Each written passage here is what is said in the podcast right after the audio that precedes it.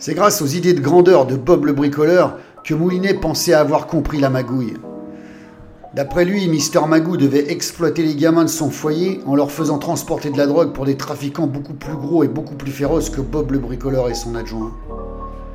Cet empaffé de Mister Magou devait louer ses gosses à des cartels pour qu'ils transportent leur cam comme des foutus mules et encaisser son blé dégueulasse pour ensuite aller le planquer comme une fouine dans son paradis fiscal.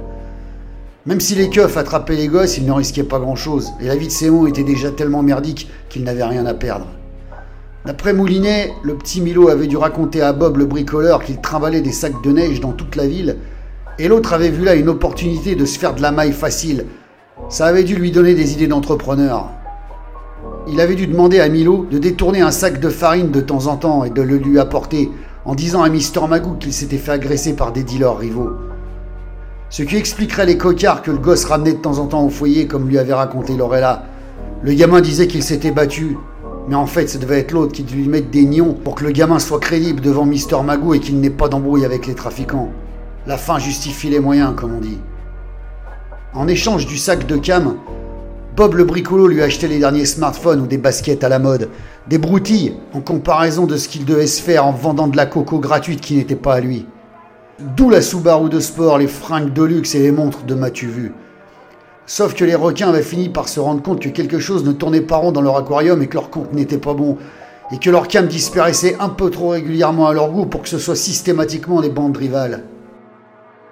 Il y avait des règles dans ce business, tout le monde restait sur son territoire pour éviter de s'entretuer et que les affaires s'effondrent.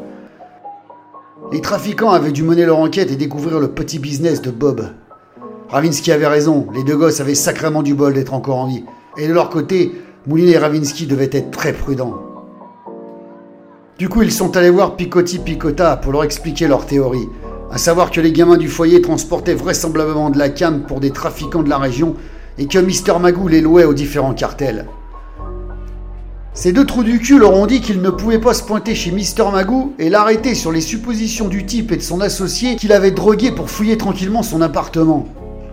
Ils leur ont dit de revenir avec des preuves plus solides. Tu parles d'une bande de malins, dit Moulinet.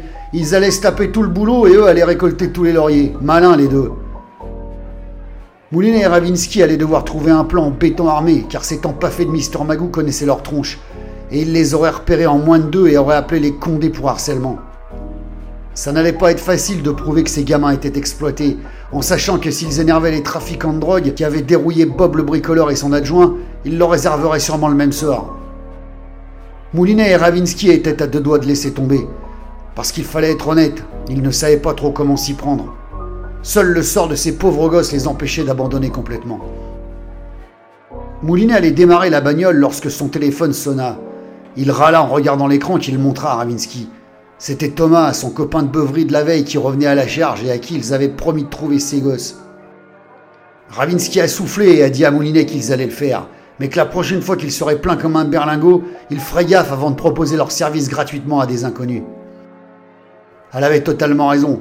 Ils allaient se mettre sérieusement sur cette affaire de disparition.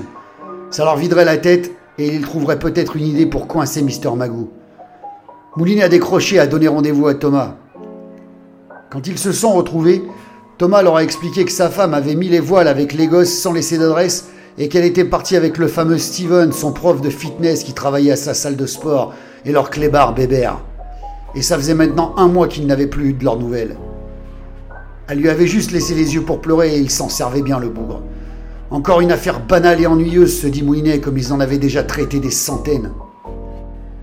Après quelques coups de fil, la femme de Thomas avait planté son job de serveuse en plein service, récupéré ses gosses à l'école en plein milieu de l'après-midi et s'était évanouie dans la nature sans laisser d'adresse. Un peu trop rapide tout ça, pensa Ravinsky.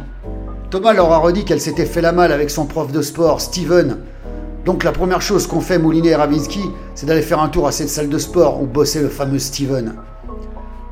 C'était un club au rabais qui se voulait brancher pour tenter d'imiter les salles de sport chicoses du centre-ville. S'il y avait bien un endroit que Moulinet ne fréquentait jamais, c'était bien les salles de sport.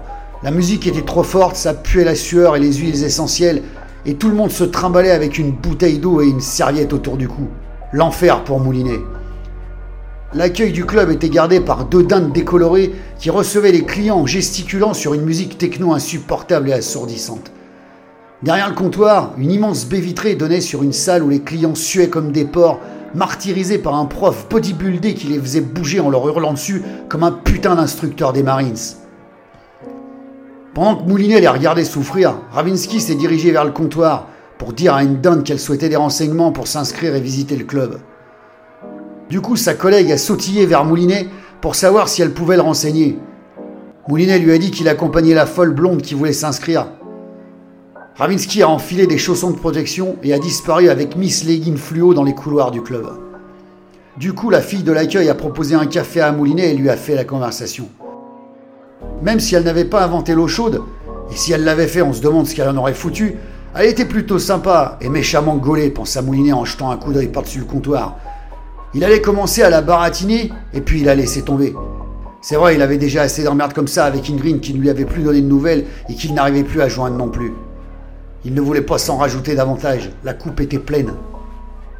Quand Ravinsky est revenu à l'accueil avec Miss Leggin fluo, Moulinet a tout de suite vu dans son regard qu'il se passait quelque chose d'anormal et qu'apparemment les choses n'étaient pas aussi simples que ce que leur avait raconté Thomas.